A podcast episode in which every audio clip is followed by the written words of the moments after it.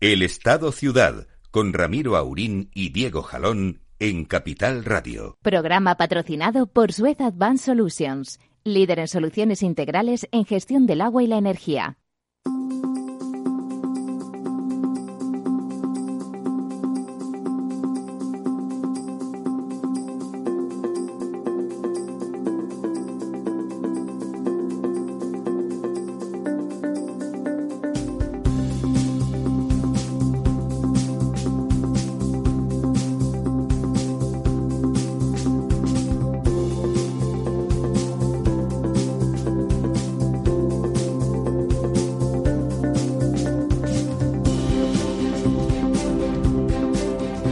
Días, amigas y amigos.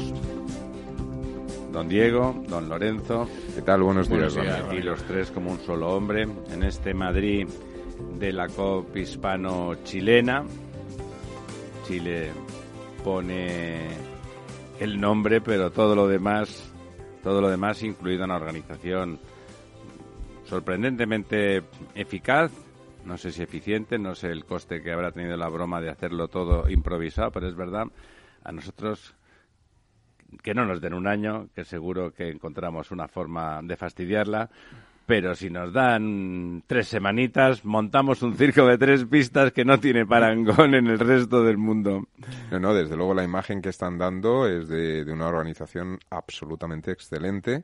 Y no solamente en IFEMA, que, bueno, antes fuera de micrófono tú comentabas, que IFEMA es una máquina de... es verdad, IFEMA, como a don Ramón Tamames le gusta decir, porque se acabó de consolidar en, en, su, en la época de su gobierno municipal, y FEMA es verdad, es una organización extraordinaria y con una capacidad... Pero también está funcionando muy bien el Ayuntamiento de Madrid, porque pese a que obviamente una organización de este tipo, que han venido representantes de 170 y tantos países, a nivel de hoteles, todo, pero lo que es la gestión del tráfico, de la policía, que yo he visto varios coches de estos que parecen blindados o muy oscuritos, que ya van rodeados de policías, lo están haciendo bastante coordinado y bastante bien dentro de las dificultades y los problemas que producen. Es decir, que yo creo que hay que hacer un un, un ok, un positivo, un good, ¿no? Un like, sí. Un like de estos a la gestión hasta la fecha. Vamos a ver cómo, cómo sigue. Sí, faltan días, porque esto es más, más largo que un día sin pan, ¿eh? Son 10 días, ¿no? 10 días. Por eso, hasta la fecha, muy bien el ayuntamiento y FEMA impecable, ¿no? Lo que es en la vida diaria del madrileño no afecta... No se está notando demasiado. Bueno, ahí había algún lío.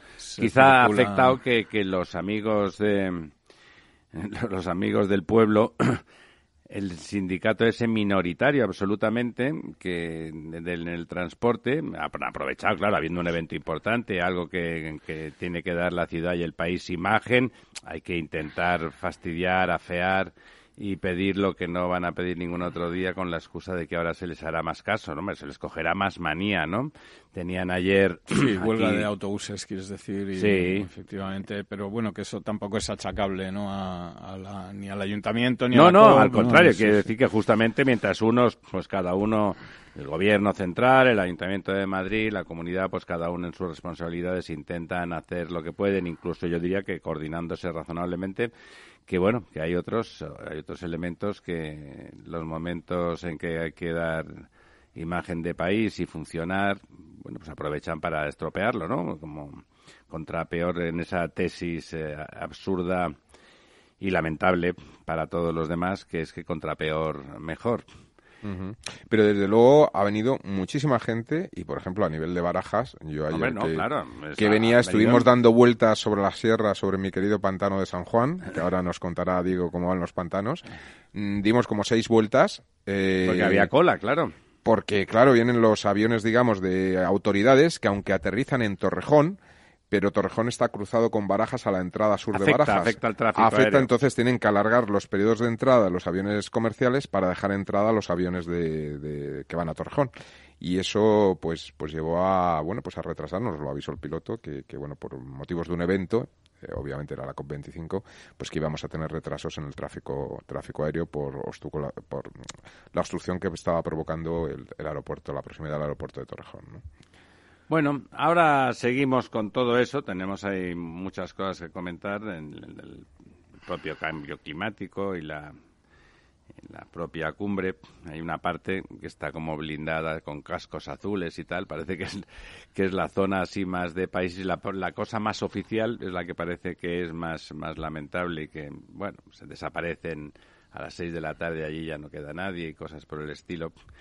Pero lo que es el formato sociedad civil y el y la conferencia en sí parece que está funcionando estupendamente. Bueno, cuéntenos, cuéntenos, don Diego, ese, ¿no? Desde la semana pasada ha sido un no parar de ir cayendo agua. Bueno, además de una forma bastante razonable, ¿no? Hasta hace poco sí, eh, ha caído de una forma bastante razonable, repartida por toda España. Eh, esto se refleja y ahora lo veremos en los datos, pero desde hace un día, dos días Estamos otra vez otra dana con otra dana, con otra depresión en niveles altos de la atmósfera. Es que está la cosa muy mala y se deprime hasta la parte alta de la atmósfera. Nos da la sensación, ocurrió lo mismo con el verano, como si el año se hubiera retrasado, porque estos danas son habituales de, septiembre, de, octubre, y también el verano llegó más tardío, ¿no? Da la sensación como que hemos, como que nos hemos, nos hemos comido un par de meses, ¿no?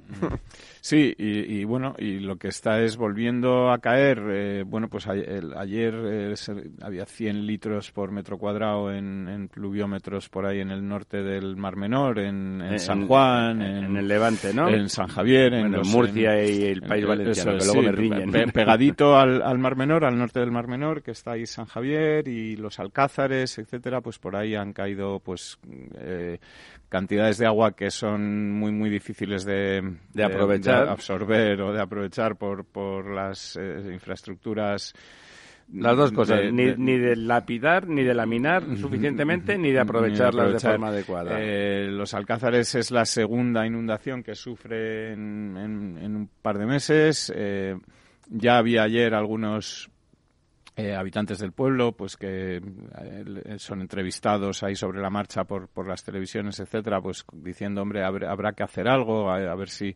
canalizan este agua porque llega del campo, eh, se mete por aquí, en fin, pidiendo, digamos, esas infraestructuras que puedan paliar, ¿no? Esas inundaciones que, den seguridad hídrica a repetirse de, forma tan habitual que a lo mejor pues es un momento quiere decir que algo falta que algo está fallando de plantearse que son necesarias. Había ayer 100 evacuados eh, bueno pues situación eh, incómoda y que causa graves daños y que en fin no es esa lluvia que nos gustaría que cayera, pero bueno, pues cae la que tiene que caer, ¿no? Eh, toda este agua que está cayendo desde hace esos dos días en, no se va mar, la además de hacer daño, se en la zona del Levante y tal, eh, no está registrada en los datos que damos hoy, porque los datos son eh, de, lunes a lunes, de, lunes a lunes, y los datos de, del lunes, desde el lunes 3 de diciembre, el lunes anterior, pues son muy buenos, vamos, han mejorado, va mejorando la cosa. Seguimos mejorando mucho. Estas curvas que me gusta enseñaros, veis como ya pues nos vamos separando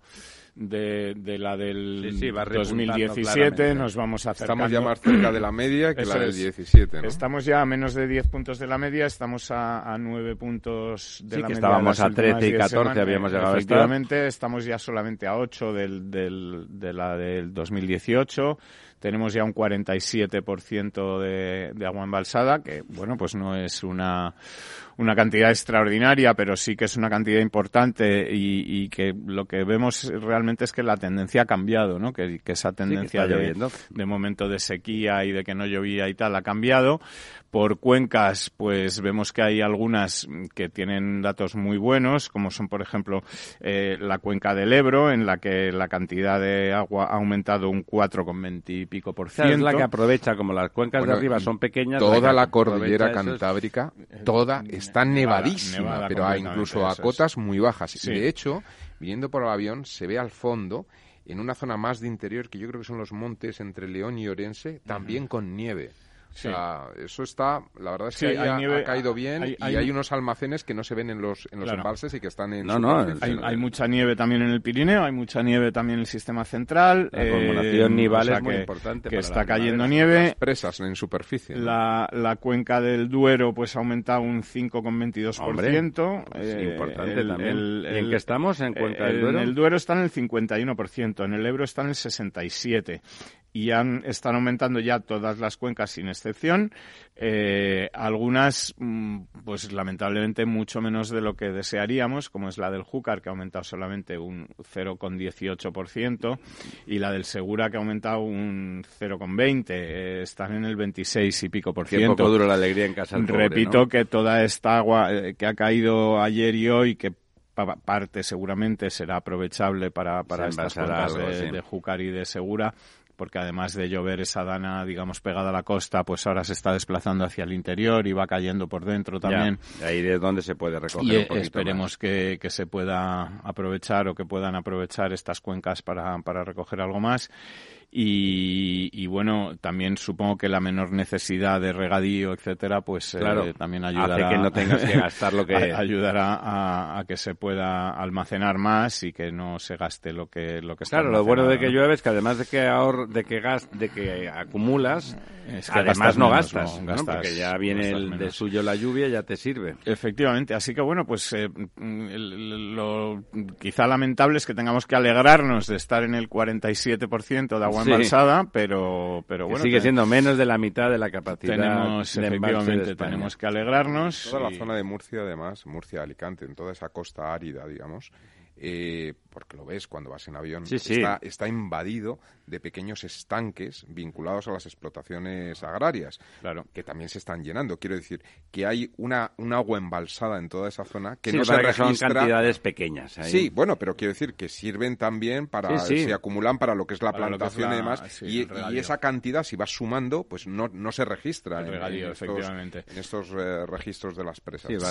Hombre, eh, precisamente por, por dónde están situados los alcázares que comentábamos, San Javier, los alcázares, ciento y pico litros por metro cuadrado en una hora, en fin, alguna infraestructura que pudiera desviar ese agua de, la llevarla, y, llevarla a algún tipo de embalse o algún tipo de que, ahí son campos todo de regadío de, de, cultivo alrededor del Mar Menor, etcétera, pues sería seguramente primero muy bueno para el Mar Menor porque esos cultivos y, segundo no se inundarían algunas no se inundarían las poblaciones y luego muy bueno para el Mar Menor porque ese agua pues no sería un agua freática que tienen que sacar de pozos que está salinizada, etcétera y que bueno pues se podría usar para regar sin, sin causar esos problemas que causa eh, esas desaladoras. Sí, e, e, esas, esas eh, explotaciones, de agua salobre que además echan después la salmuera. La salmuera al, Mar Menor, ¿no? O sea que a lo mejor pues es eh, una buena oportunidad para hacer algunas infraestructuras que generen riqueza, que generen oportunidad. Ya hace rato que la tenemos, la tenemos hace décadas y ahora como están criminalizadas ahí depende de quién bueno la verdad es que iba a decir depende de quién gobierne pero tampoco. El señor Montoro desde luego le puso proa le puso proa a, hacer infraestructuras eh, como, como el mejor. Y, y, los que parece que van a gobernar ahora, pues eh, es pecado hacer infraestructuras, particularmente las hídricas, ¿no? Las, las, las que nos tienen que proporcionar seguridad hídrica, ya sea porque evitan, al mismo tiempo, además suelen ser cosas confluyentes, evitan inundaciones y simultáneamente nos permiten acumular agua para paliar los episodios de sequía, ¿no? Efectivamente, y los embalses, eh, no olvidemos, pues que también generan una energía limpia, eh, absolutamente sostenible, absolutamente renovable y que además de todo esto de ser limpia, sostenible y renovable, pues sirve para usarla cuando uno quiere, es decir, que le da uno al botón y la pone en marcha, le da uno al botón y la para y, acumula esta energía, eh, cosa que de momento pues las eólicas solares, etcétera, no pueden hacer por sí solas, salvo en las eh, centrales estas de la gran pila, ¿no? En los embalses, es una gran, pila es una gran estupenda.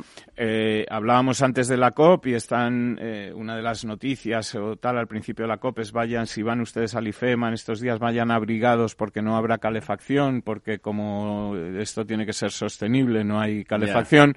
Hombre, a mí me llama la atención que esto casi un poco lo que demuestra es que no hay una alternativa sostenible. Es decir, que si no hay una calefacción que podamos poner eh, calefacción sin que sea eh, emisora de CO2, sin que sea Sí, sí, no, es un buen análisis, es una reflexión adecuada. tenemos, tenemos un problema. tenemos que morirnos de frío. Efectivamente, ¿cuál es el, el tema? Que, que, para que la cosa sea sostenible tenemos que renunciar a, a, viajar, tenemos que ir todos en un catamarán pidiendo, haciendo cola para que estos, esta familia estupenda que lleva a Doña Greta o a la señora nos lleven, a nos lleven de uno en uno a todos 27 eh, días cada uno, ida y vuelta, en fin, que van a tener más trabajo que...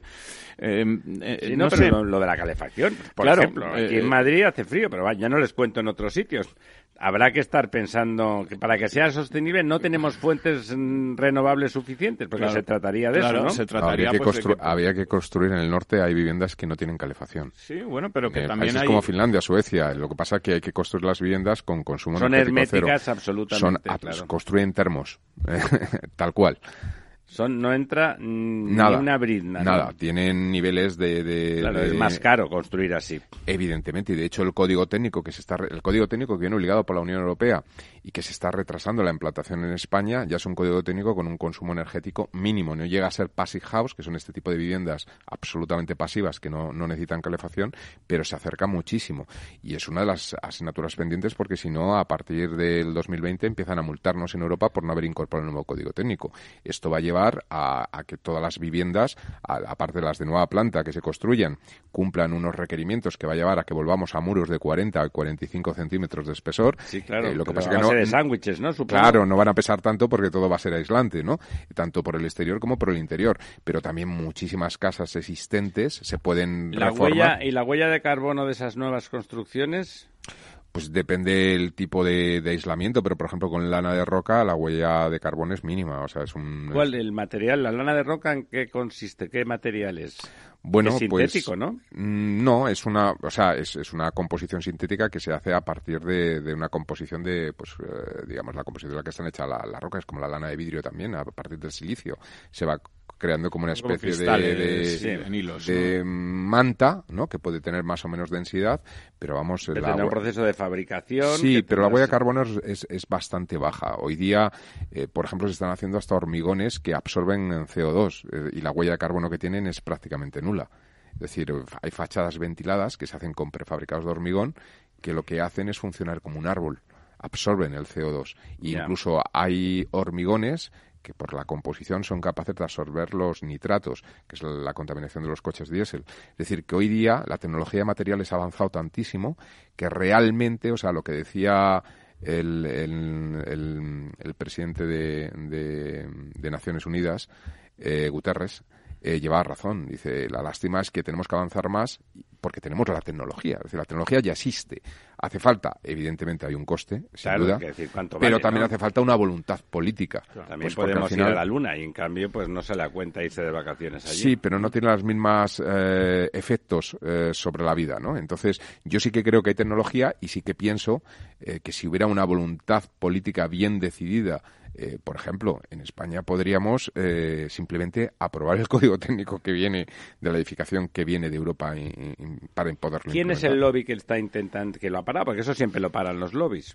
Bueno, pero es que también pensemos, Ramiro, que, que, está muy bien el código técnico y tal, lo que va a hacer es encarecer el precio de la vivienda sin ninguna duda. Sí, bueno, hay sectores que se verían, hay sectores, hay sectores que se verían afectados negativamente, claro, evidentemente, es decir, las fachadas, los envolventes de los edificios de ladrillo visto, que en España tanto se ha usado y se usa, pues no tienen mucho sentido, porque habría que ir a sistemas de fachadas ventiladas o fachadas de SATE.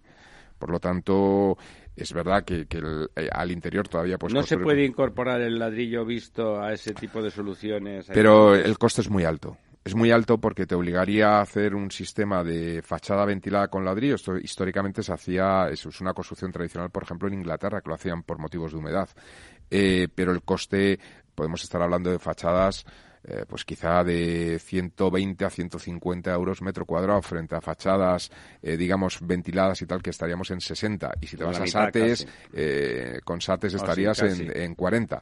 Entonces, realmente la diferencia es muy grande. Dejarían de ser competitivos totalmente. Hay nuevas tecnologías, vienen ya con planchas, planchas de hormigón, fibra de vidrios, fibrocementos, que te dan unas fachadas muy vistosas. y Como dice don, don Diego, lo más lo más evidente, lo, más cortoplacista, la, la, primera mirada es que aumenta el precio, lo hemos comentado al principio de la conversación, aumenta el precio de la vivienda. Entre un 15 y un 20%. ¿Quién le parece cuando aquí en España, cada vez que se retrasa... Pero Ramiro, no te confundas en esto, eh, que ese es otro gran lobby. ¿Aumenta el precio de la vivienda? No. Aumenta el precio de la construcción. Ojo, porque eh, y ahora aquí me pongo el gorro de economista. es decir, el precio, el precio de la vivienda, el precio de la vivienda lo pone el mercado. Es una confluencia entre oferta y demanda. Si yo eh, que estoy haciendo una vivienda, por ejemplo, y la vendo a 250.000 euros metro cuadrado, o sea, perdón, a 250.000 euros, que son a 2.500 euros metro cuadrado, una vivienda de 100 metros cuadrados, me cuesta construirla más y la quiero poner a 300.000 euros, directamente no la vendo. Tengo que venderla a 250.000, porque eso es lo que me dice el mercado. ¿Qué ocurre? Que las cuentas en, en edificación se hacen al revés. ¿Quién es el que se ve afectado? el propietario del suelo. Ese es el otro gran lobby. Ajá. O sea, el suelo tendería a tender que valer menos, porque tiene que ajustar, porque al final usted, o sea, ¿cómo calcula, cómo se calcula, cómo se hacen las tasaciones de un valor de suelo? Pues a ver, usted aquí qué puede construir en función de la normativa urbanística. Usted puede construir esto y tantos metros cuadrados. ¿A cuánto se vende esto aquí? A tanto. Tiro los costes de la construcción hacia atrás, beneficio empresarial, costes generales, tal. El, precio Esto es lo que vale por repercusión el suelo. Ese es el, el, precio de techo del suelo. Si la construcción es mayor, resto más, con lo cual el suelo cae. Luego, ¿quién se ve perjudicado a la incorporación del código técnico? Los propietarios de suelo. Ahí está el gran lobby. Claro, y, le parece que están presionando para que no se apruebe? ¿Son conscientes de que, de que eso bueno, afecta, la afecta a los fabricantes de sectores tradicionales? Antes decía, por ejemplo, el tema del ladrillo, porque nuevas tecnologías se incorporan. Y afecta... Bueno, y a los profesionales. Aquí, claro, albañiles ha habido tradicionalmente. Yo creo que los, los, profesionales tienen más capacidad de adaptación, ¿no? Es decir, no, no, no lo tengo yo tan claro que, que y, sobre todo está tan atomizado, es decir, está tan montado por pequeñas empresas o autónomos o pequeñas cuadrillas que es difícil que estos tengan capacidad de lobby ninguno, ¿no? Ya, eso es Entonces, o, realmente no lo vamos a industrias, a sectores, el sector del cerámico, etcétera, o nos vamos a los propietarios del ¿Quedan muchos países por adoptar el código pues nuevo? Ahí, me pillas, Ramiro, ahí me pillas. No, no sabría decirte. Eh, sí sé que en Francia está adoptado, en Irlanda, en el Reino Unido, eh, en Alemania también, yo creo que los países nórdicos todos. No sé Italia, eh, no sé Portugal tampoco. No, no, no lo sé, pero eh, vamos, en principio había que incorporarlo antes del 2020 y nosotros empezamos ya a estar en el límite y de hecho nos pueden multar. Bueno, vámonos un momentín a la publicidad, a las cositas del dinero y volvemos, volvemos a las 11 y 30 minutos. El Estado Ciudad, Capital Radio.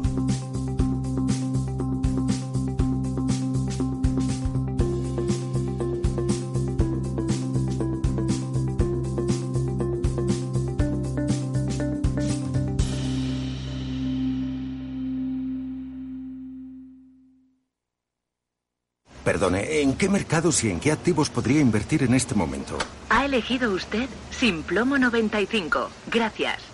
Lo importante no es ser un experto en inversión, es saber dónde preguntar. En ING con Inversión Naranja Plus simplificamos la fórmula para que puedas invertir como los expertos a través de nuestros fondos cartera naranja. Inversión Naranja Plus, invertir a lo grande es para todos. Más información en ing.es en fondos de inversión.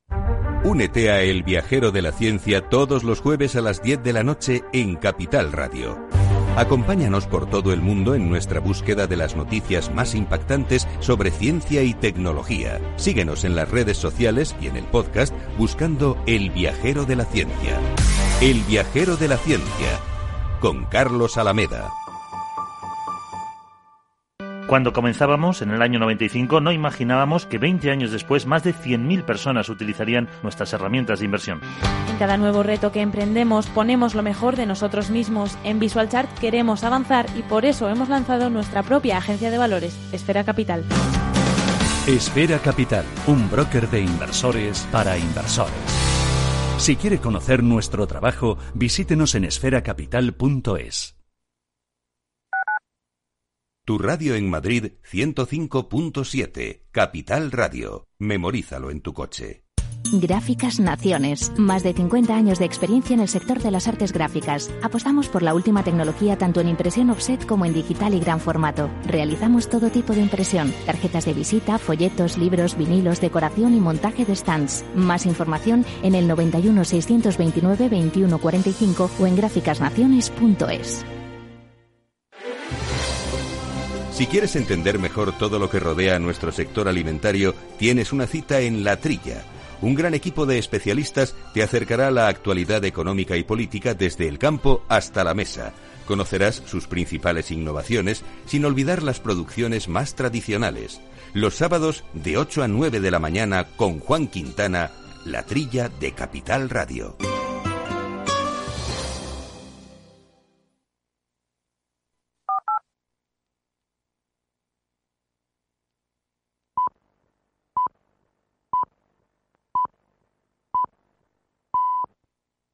El Estado Ciudad con Ramiro Aurín y Diego Jalón en Capital Radio. Pues aquí estamos de vuelta, puntuales, lo he prometido, a las 11 y 30 y a las 11 y 30 hemos vuelto. De hecho, no, no nos hemos llegado a ir. Estaba haciendo con entusiasmo un homenaje, don Lorenzo, al primer ministro finlandés porque ha dimitido. Del que no recuerdo su nombre. Por supuesto, se llamará, no sé, Banchen. O... Me suena algo como Anton Leja o algo así, pero no, no, no, no, no quiero caer porque no me acuerdo. La cuestión que se ve que el hombre no estaba informado de una decisión no particularmente dramática ni grave de su gobierno y le preguntaron por ella, dijo que no lo sabían, como figura que debería de saberlo, pues eh, las normas eh, en ese país que pasa por tener la mejor educación de Europa, pues, pues ha sido que ha dimitido sin, y se ha ido a su casa. No, pero además ha sido una dicotomía muy interesante. A lo mejor sabe sumar y restar. Si me permites, si me permites contarlo, esto es porque hay una empresa pública que es la de correos, que como ocurre en España y en otros muchos países, con los Amazon y todo el sistema... Sí, los correos privados. Y, los, y, los, y el email y etcétera, pues claro, el trabajo de la compañía... también está en crisis. Es lo mismo, ¿no? El digamos, el trabajo disminuye y por lo tanto la empresa pública de, correos, pues, pues, pues, eh, pues digamos que no era rentable. Entonces el director general, que es... Eh, puesto por el gobierno, obviamente, porque es una empresa pública, pues ha decidido que en lugar de despedir al porcentaje de la, de la plantilla que le sobraba, al 30%, pues, pues hace una reducción salarial del 30%. del 30% de todos los trabajadores, de toda la plantilla, y que parece ser que lo han aceptado a medias los sindicatos, que sí que no. Bueno, el conflicto típico que hay siempre en este tipo de casos. El que cree que no le iban a echar. el caso es que cuando ha salido. El que cree que le iban a echar está contento. Claro, el caso es que eh, cuando ha salido a la luz en la prensa, pues el primer ministro está en una rueda de prensa de otros temas y un periodista, como siempre, pues le ha preguntado, oiga, y esto cuéntenos qué es lo que ha pasado. Y ahí el primer ministro dijo en ese momento que él no, no, no tenía noticia, que no sabía. Y en ese mismo momento, la mala suerte es que en otra rueda de prensa, en otro lugar, estaba el director general de, la compañía de correos, eh, en una rueda de prensa, por el motivo ese en cuestión, diciendo que él había transmitido en los días previos eh, lo que iba a hacer al gobierno. Entonces, claro, por las normas éticas del país, establece que si el primer ministro lo sabía, porque el director general al comunicarlo al gobierno, esto le ha, le, ha subido al primer ministro y por tanto lo sabía, en ese momento el primer ministro estaba mintiendo al decir que no tenía ni idea. Por lo tanto, tiene que dimitir. O dos, si el y más probable eh, si el director general lo ha transmitido al secretario el equivalente al secretario de Estado o ministro de turno y este no lo ha transmitido todavía al primer ministro pues entonces incumplen sus funciones porque él tiene que estar enterado de todo lo que ocurre en su gobierno. Y por lo tanto también es motivo de dimisión según la ética finlandesa. Bueno aquí en España no tendríamos no habría con esas normas no habría un político. No habría nadie. No, habría y además, nadie. y además ni siquiera no quedaba ni uno. y además ni siquiera que he dicho mal porque he dicho ya al final dimitido como si lo hubieran presionado por haber mentido. No, no, ha salido motu propio. Él, en el momento en que un periodista ha dicho, este señor o ha mentido o ha hecho esto, ha presentado su dimisión, automáticamente. Es decir, que estamos hablando de, un nivel ético... De un eh, sistema, de un sistema que es distinto. Excesivo, ¿no? Pero... Pero bueno. No, no, quedarían muchos aquí, efectivamente. ¿no? Eh, cualquiera que de los que toman decisiones, yo creo que no quedaría ni uno. No quedaría ninguno, efectivamente. Eh, hablando de decisiones, eh, bueno, parece. La tesis del, de don Lorenzo es que hasta el 19 no sabremos si hay gobierno o no, y además bueno, pues parece que, que lo que puede ocurrir el 19 realmente no va a ser nada estupendo para la democracia española, ¿no? Don Lorenzo, cuéntenos, cuéntele a Bueno, yo, yo he leído... Su tesis. Sí, no, yo he leído que el 19, parece ser, salvo que haya algún retraso, eh, los tribunales de justicia europeos dictaminan si finalmente el señor Puigdemont puede coger su acta de eurodiputado o no. Eh, y claro, tenemos el antecedente del abogado general eh, de las Cortes Europeas, que, él, él en su, digamos, en su informe jurídico ha dicho que sí, Sí, y además el de un gobierno que está negociando con esos señores que dice que son criminales, ¿no? Sí, sí, claro, claro.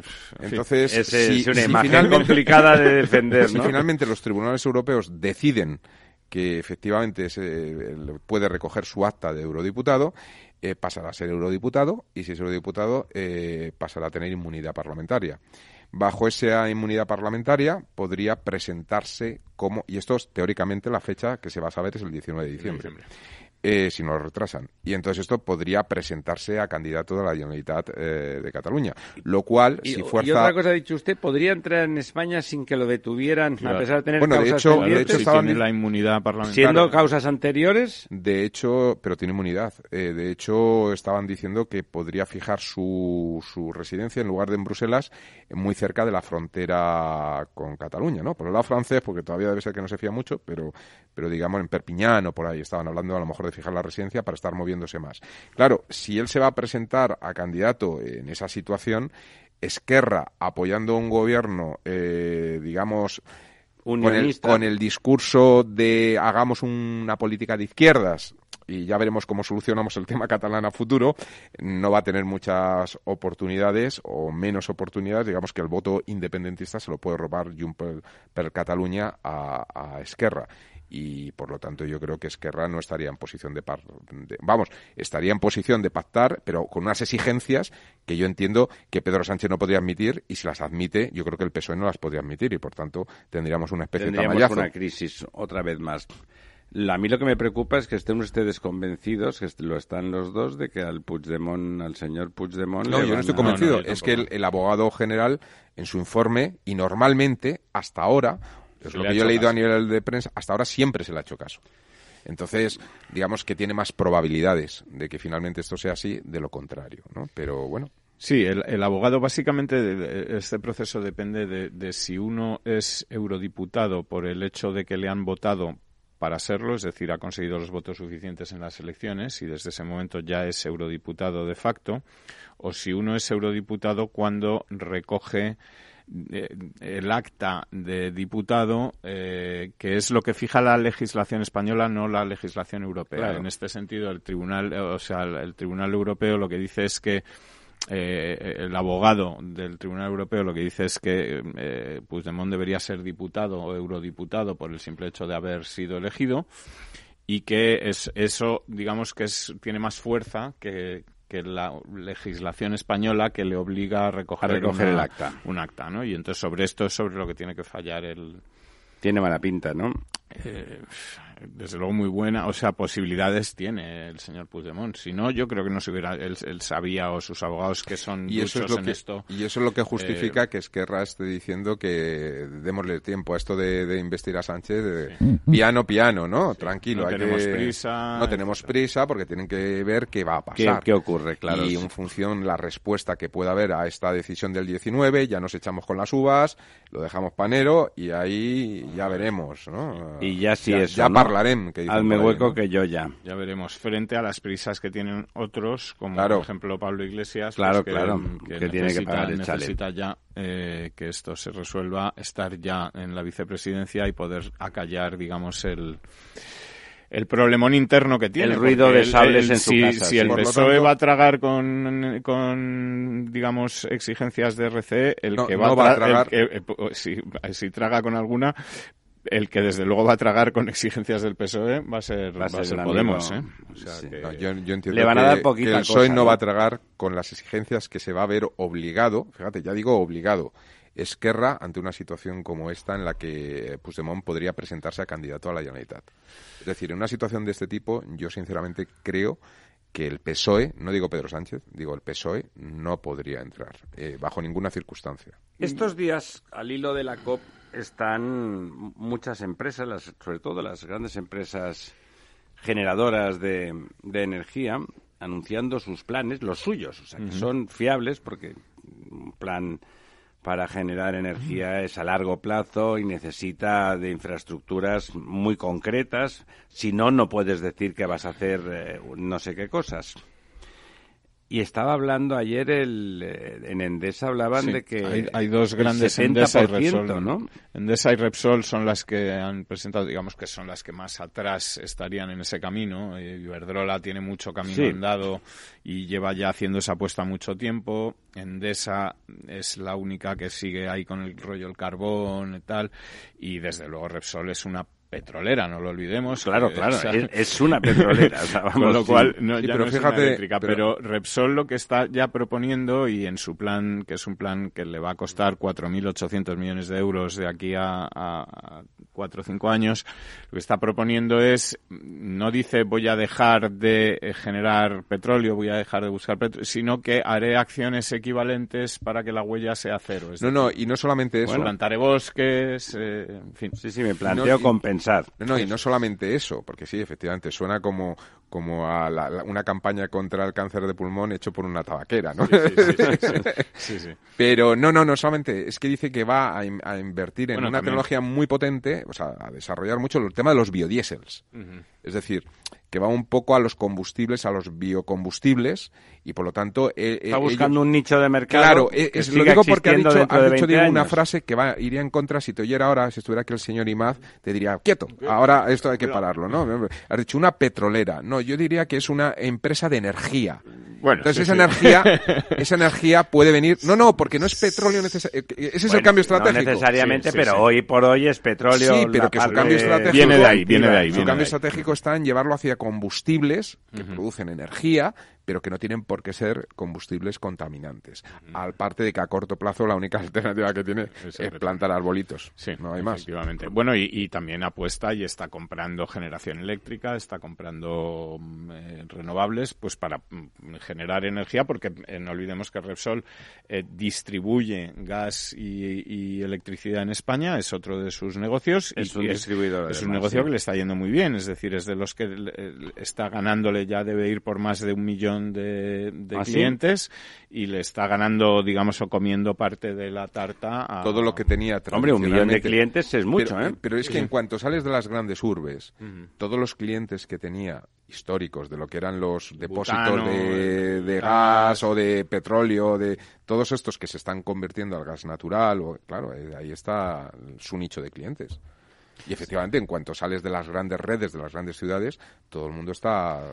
Es decir, que realmente, pues, y además hablan de, de, crear, de generar redes, o sea, ellos son conscientes, por ejemplo, las eléctricas, de que si van a tener que vender casi todo electrificado, necesitan generar más distribución, sin, mucha más de la que hay ahora. Lo hemos comentado aquí en alguna ocasión hablando del vehículo eléctrico, ¿no? El vehículo eléctrico, el gran inconveniente que tiene, más allá del tecnológico del precio, porque el precio cuando se escale la producción bajará enormemente, como siempre, es que hay que enchufarlos. Y en las ciudades de pisos eso está muy complicado todavía, ¿no? Pero parece que realmente cuando la, cuando la empresa privada, cuando la gran industria se pone en una cosa, entonces sí que va para adelante. ¿eh? De hecho, em, a mí el otro día me sorprendió, por ignorancia, ¿no? Eh, por el, con el tema de la, de la señorita Greta, eh, de cómo iba a venir desde Lisboa a Madrid, etcétera. entonces le habían ofrecido a la empresa para hacer, largas. para hacer para hacer publicidad, entiendo, ¿no? Pero le, venía muy bien Tesla, pero le ofrecía el mejor modelo que tiene Tesla y tal y no sé qué para trasladar. Finalmente creo que viene en tren, pero no lo tengo muy claro. Pero bueno, le ofrecen un Tesla. Entonces, claro, por el tema de la autonomía, aunque es un coche con 600 kilómetros, pero le daban le daban como cuatro puntos en la carretera con, con, cargadores ya de Tesla, o sea que ya los ha montado Tesla. y lo que decía, no, no, pero es que había en cuatro puntos 28 cargadores que podían cargar el 80% en 10 minutos. 28 cargadores en, en cuatro puntos de conexión entre Madrid y, y Lisboa. Y esto los ha puesto Tesla para poder pero ex profeso ¿no? no no no no no para Greta sino que los están puestos ya están ya puestos o sea tienen es un suministro. Eso es con lo cual es una red que Tesla está colocando está montando por libre. como están montando muchas empresas Volkswagen está montando una red una red importante de la que, van a tirar en dos tres años como Porsche que pertenece a Volkswagen y que ha solamente sirven para cada una de las marcas. Claro ese es el problema que no han unificado. Bueno, vamos a vivir durante unos años lo que hemos vivido con los móviles.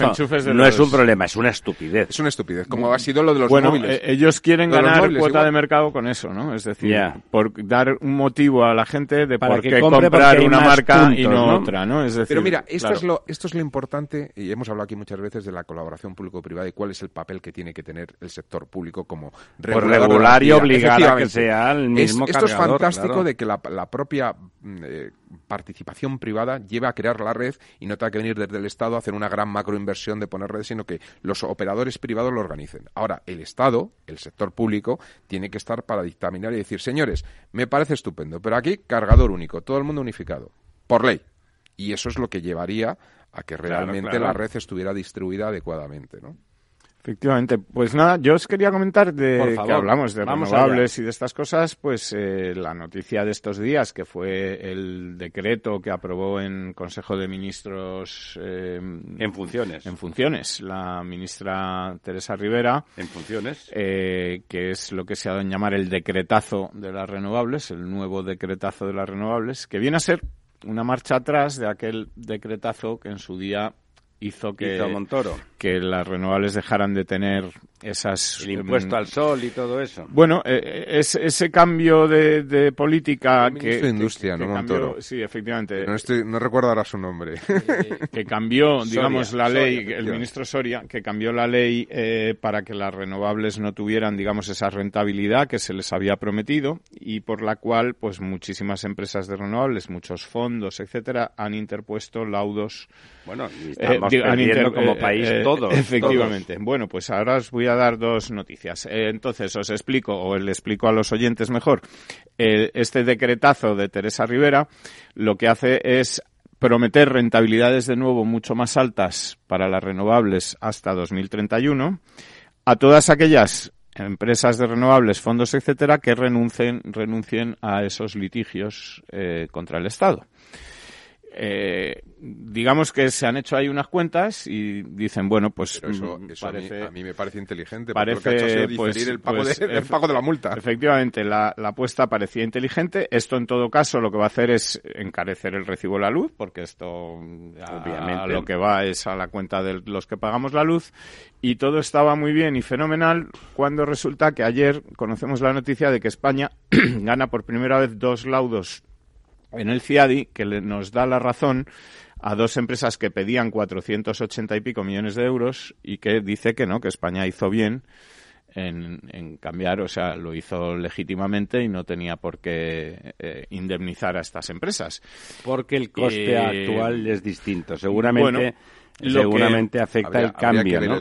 lo que dice el CIADI es que, que bueno, que la empresa pública de electricidad de Múnich y el fondo BayWa, que perdían 484 millones de euros por los recortes de primas a los renovables, pues eh, no van no tienen razón eh, en su en su reclamación, y que eh, España pues pues ha hecho bien esto podría significar o no? Mm, esto en principio no es recurrible, ya es, es lo que es lo que hay, firme, sí. sí. Y esto podría significar un cambio de tendencia. Lo que pasa es que ahora estas empresas, tanto mm, Electricidad de Múnich como BayWa, pueden acogerse a esto que les dijo Teresa Rivera y van a ganar más de los 484 millones que estaban reclamando en el laudo eh, con esta promesa de más, o con este aumento de la rentabilidad de la que se les paga hasta 2031. Es decir, que al final a lo mejor no ha quedado tan bien. a lo mejor hemos hecho el tonto en el último momento. en el último momento no hemos, no hemos acertado con, con este tema. En todo caso, esto lo que, digamos, si se respetase, porque claro, ya aquí el problema es que una vez que ya lo has hecho, es difícil que nadie crea que, que se va a mantener hasta 2031, porque claro. no piensa, bueno, pero luego vendrá el gobierno del PP y volverá a hacer otro decretazo como el que hizo Soria, o no, o qué. Es decir, la inseguridad jurídica es muy fácil de, de perder y muy difícil de conseguir. La, la seguridad cuesta mucho de construir y, muy, poquito de perder. ¿no? Con lo cual, bueno, pues ahí estamos ahora otra vez con este follón de las renovables, sin gobierno para poner orden, más que gracias a este decretazo que han sacado por decreto, que debería ser... mejor dicho. Debería ser una, una ley, debería ser, en fin, eh, consensuada con otros partidos, en fin, no... Pero bueno, vamos a ver en qué, en qué acaba y en qué... en cómo queda la cosa, si algún día... Eh, vuelve a haber gobierno y, toman alguna decisión sobre esto eh, y, y, luego lo que sí está claro es que en el, en el tema de las renovables hay mucho movimiento en España, ¿no? Se ha anunciado hace poco, ayer también, que Amazon va a construir una gran planta de energía solar en Sevilla para abastecer su, sus necesidades de energía y ser sostenible. Ahora ya estamos aquí todos en esa apuesta por, por la sostenibilidad. Por eso le decía, eh, parece que las empresas se están volcando en ello y en el momento en que las empresas se vuelcan, se, transforman las Repsol, como comentabas tú, pues ha anunciado un ajuste contable de 4.800 millones. El total de la factura de lo que se ha anunciado hasta ahora de empresas que han decidido, eh, de empresas de energía que han decidido eh, hacerse, digamos, huella cero, hacerse eh, cero, cero emisiones se están fijando un horizonte en 2050, pero bueno, ahí está.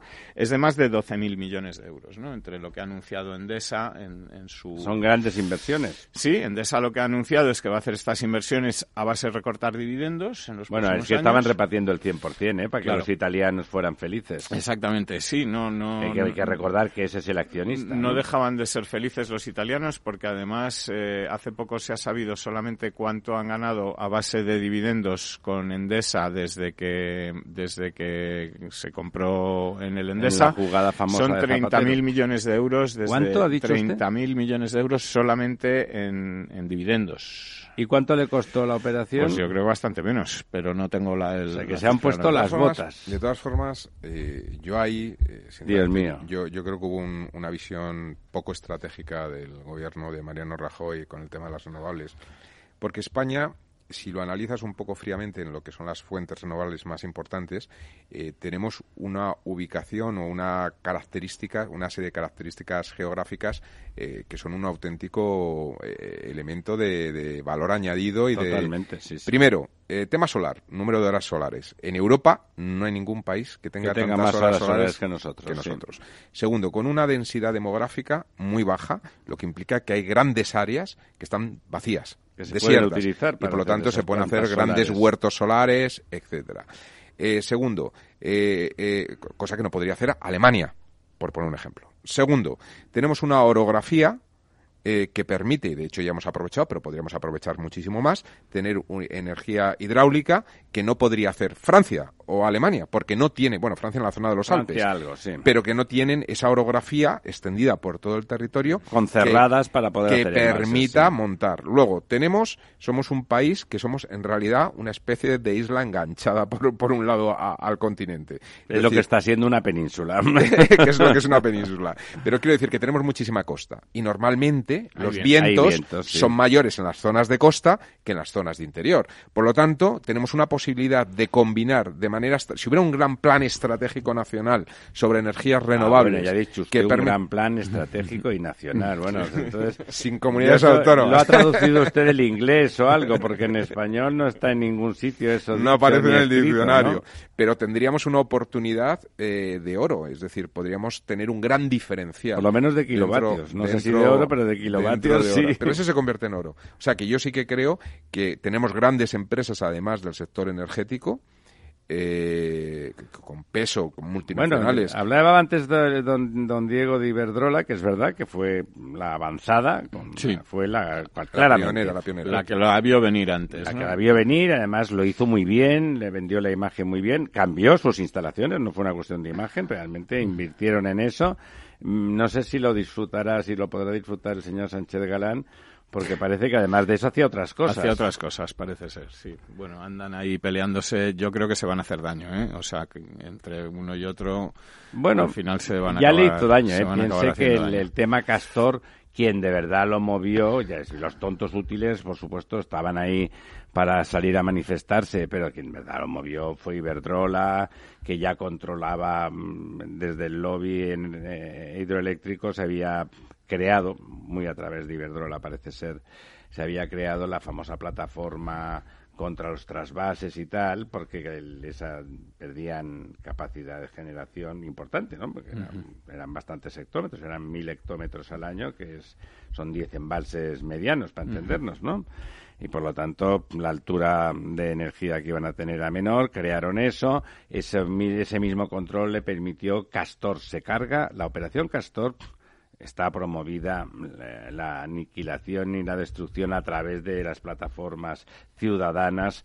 Eh, está promovida, parece claro, desde Iberdrola como venganza a las ínfulas de don Florentino de querer sentarse en el Consejo de Administración de, de Iberdrola, ¿no? O sea, ya se han hecho daño, pero ahora parece que don Florentino tiene las manos libres, ¿no? El que le registren y bueno, y el otro, las, las grabaciones son bastante terroríficas, ¿eh? Están ahí, ¿eh?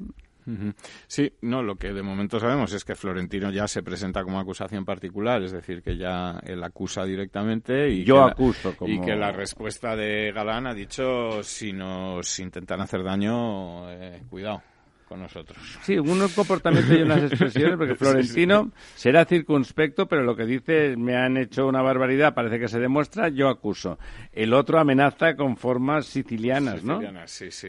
La verdad, por eso le digo, no sé yo si en el medio plazo ese tipo de formas en un sector tan estratégico como el de la energía le conviene a Iberdrola, ¿no?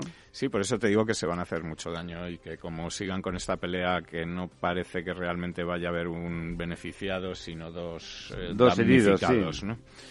Mm, vamos, sí, sea por ratos y tal. Bueno, hemos llegado ya al final del programa, nos quedan 30 segundos, o sea que ya eh, el próximo... Eh, en esto de las renovables tendremos que insistir insista compañera, insista, eh, tendremos que insistir porque, bueno, parece ya decididamente que es el futuro. Las empresas se vuelcan, las empresas han decidido que sí, y eso somos todos, las empresas sí que somos todos, vivimos de ellas, trabajamos con ellas, consumimos lo que producen eh, y nos vamos, nos vamos porque el tiempo también se consume aunque no lo produce nadie. Amigas, amigos, al final de la COP, al final de la COP, el próximo miércoles, nos, nos oímos. Programa patrocinado por Suez Advanced Solutions, líder en soluciones integrales en gestión del agua y la energía.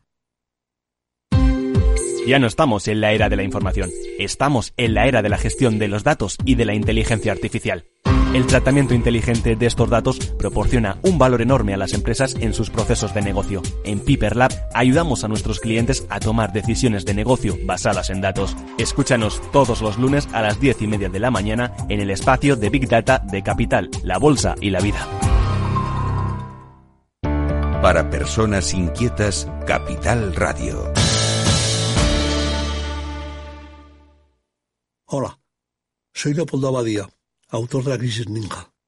Tengo 86 años, 12 hijos, 50 nietos y una bisnieta.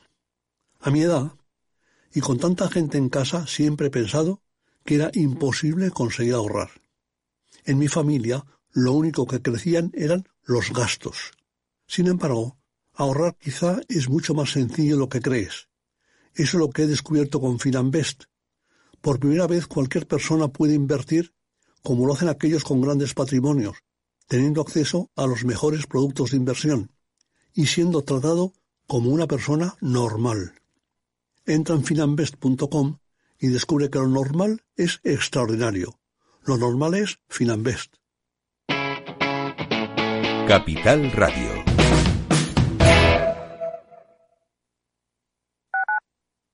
Escuchas Capital Radio, Madrid 105.7, la radio de los líderes. ¿Quieres celebrar una Navidad astorgana? Pues ya sabes, la auténtica cocina de Astorga está solo en el Astorgano. Si quieres degustar nuestros productos más típicos, nuestras carnes, guisos y nuestros postres caseros, en el Astorgano te los preparamos. Llámanos y te elaboraremos un auténtico menú astorgano de Navidad. Reservas para particulares y empresas en el 91 579 6261 o en calle Pensamiento 25. El Astorgano, la auténtica experiencia maragata, también en Navidad.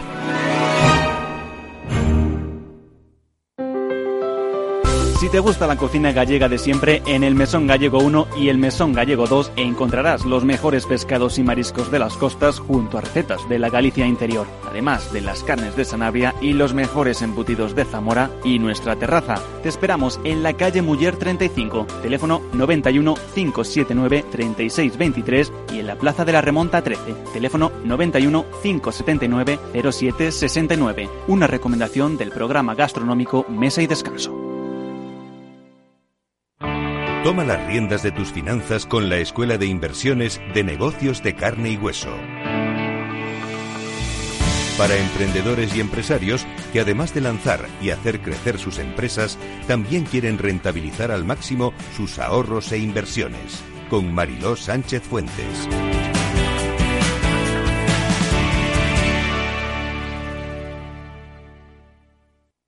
Disfruta de la mejor cocina gallega en Montes de Galicia. Todo un clásico moderno en el barrio de Salamanca. Disfruta de la variada dieta atlántica, de las mejores carnes y pescados tratados con respeto y transparencia y regados con una de las mejores bodegas de la zona. En grupo, en familia o en pareja, Montes de Galicia te ofrece el espacio perfecto en cada ocasión.